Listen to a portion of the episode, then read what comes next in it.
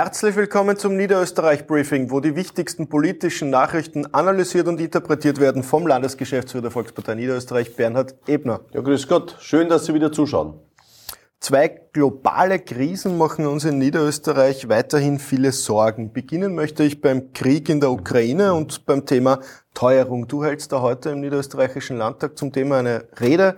Kannst du schon ein bisschen was vorwegnehmen? Ja, vorwegnehmen. Es ist auf der einen Seite werde ich natürlich auf das Thema Teuerung eingehen, das die Folge auch dieser kriegerischen Auseinandersetzung in der Ukraine ist. Und auf der anderen Seite möchte ich auch darauf hinweisen, dass Niederösterreich eigentlich Förderweltmeister ist. Gerade Niederösterreich ist ein Förderland, wo für viele Bereiche, für viele Lebensabschnitte es auch Förderungen gibt.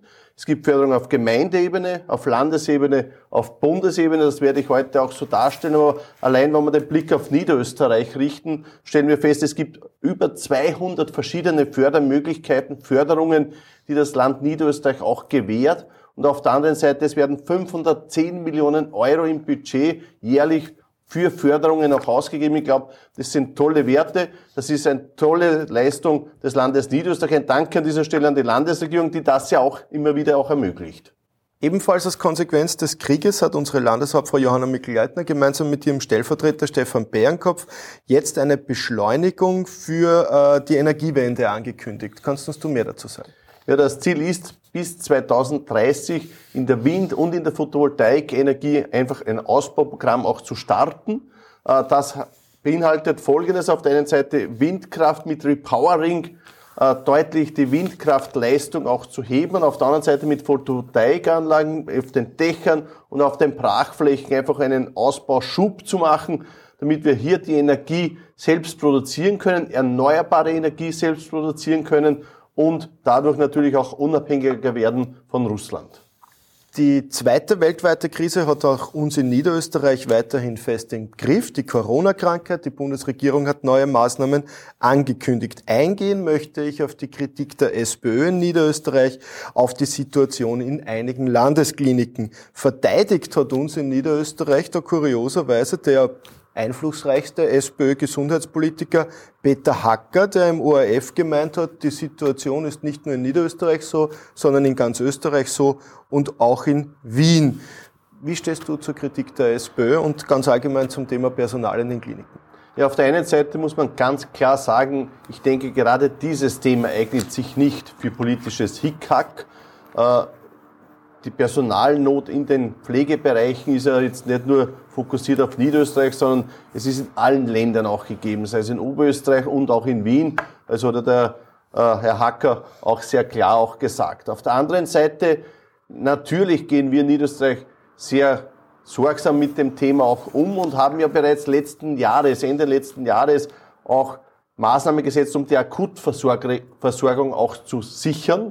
Es wurden ja pensionierte Pflegekräfte gebeten, wieder in den Dienst einzutreten, was einige auch gemacht haben. Ein Dank an dieser Stelle an alle, die da dabei waren. Auf der anderen Seite geht es auch mittelfristig, auch Maßnahmen zu setzen. Daher haben wir in Niederösterreich auf der einen Seite, was die Pflegeausbildung betrifft, klare Maßnahmen gesetzt. Auf der anderen Seite hat unsere Landeshauptfrau schon mehrfach gefordert, dass mehr Medizinstudienplätze angeboten werden und das wird jetzt auch umgesetzt. Also auch das haben wir erreicht. Und ja, wir werden auch heute im Landtag eine klare Forderung haben, dass im Bund die Pflegereform endlich auf die Gänge gebracht wird und endlich da auch etwas weitergeht. Seit 2009 versuchen wir schon bei diesem Thema auch, dass der Bund endlich etwas tut. Und ich glaube, es ist jetzt wirklich endlich an der Zeit, dass hier auch etwas weitergeht. Und ja, Personalmangel ist natürlich etwas, was die Gesundheitsberufe betrifft, nur in Wahrheit, es trifft den gesamten Wirtschaftsmarkt. Auf der einen Seite haben wir fast Vollbeschäftigung, was ja gut ist. Auf der anderen Seite führt das natürlich auf der anderen äh, wieder zu Personalmangel, auch in der Wirtschaft, auch in vielen Betrieben. Ich weiß es bei mir im Mostviertel, viele, viele Betriebe suchen Mitarbeiter und die sie leider zurzeit auch nicht finden. Kommen wir von den großen Krisen unserer Zeit zu den kleinen Krisen, in dem Fall in Trumau im Bezirk Baden. Da hat laut Medienberichten der SPÖ-Bürgermeister und Nationalrat Andreas Kolros eine schwere Schlägerei verursacht. Äh, was sagst du dazu?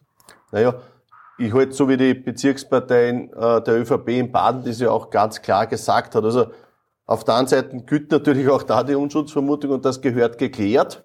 Auf der anderen Seite, wenn da wirklich was dran ist und es da gerichtliche Folgen auch mit sich bringt, dann ist eines für mich klar, dann muss man hier auch Konsequenzen ziehen und dann muss natürlich auch ein Rücktritt folgen. Ja, kommen wir von den großen Krisen zu den kleinen Freuden. Eine Frage zum Schluss. Wir sind beide leidenschaftliche Gärtner. Du ja. hast äh, erst voriges Wochenende, weiß ich, dein Hochbeet gebaut. Am 26. März startet die Initiative Natur im Garten ihre Aktion Tree Run, wer mitläuft, äh, hilft damit quasi einen Baum zu pflanzen. Bist du da auch dabei? Ja, natürlich bin ich da dabei. Da registriert man sich auf der Homepage und dann kann man quasi dabei sein. Wobei Run ist bei mir eher äh, nach hinten gestellt. Ich werde jetzt da nicht so weit laufen gehen, sondern werde mich eher im Umfeld von meinem Haus daheim bewegen, werde eventuell im Garten wieder einige Sachen machen, aber registrieren und so, da bin ich dabei. Und wer nicht gatteln gehen kann oder möchte, hast du da noch einen Wochenendtipp?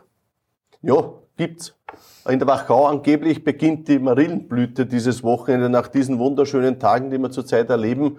Und ich glaube, das ist immer wieder einen Ausflug wert, dass man sich das anschaut, wenn die Marillen in der Wachau quasi die ersten Frühlingsboten von den Bäumen her, wenn die in voller Pracht stehen. Also das ist sicher empfehlenswert, ja. Und mit dem Ausblick für einen schönen Frühlingsbeginn verabschieden wir uns und sagen Danke fürs Zusehen. Wiederschauen.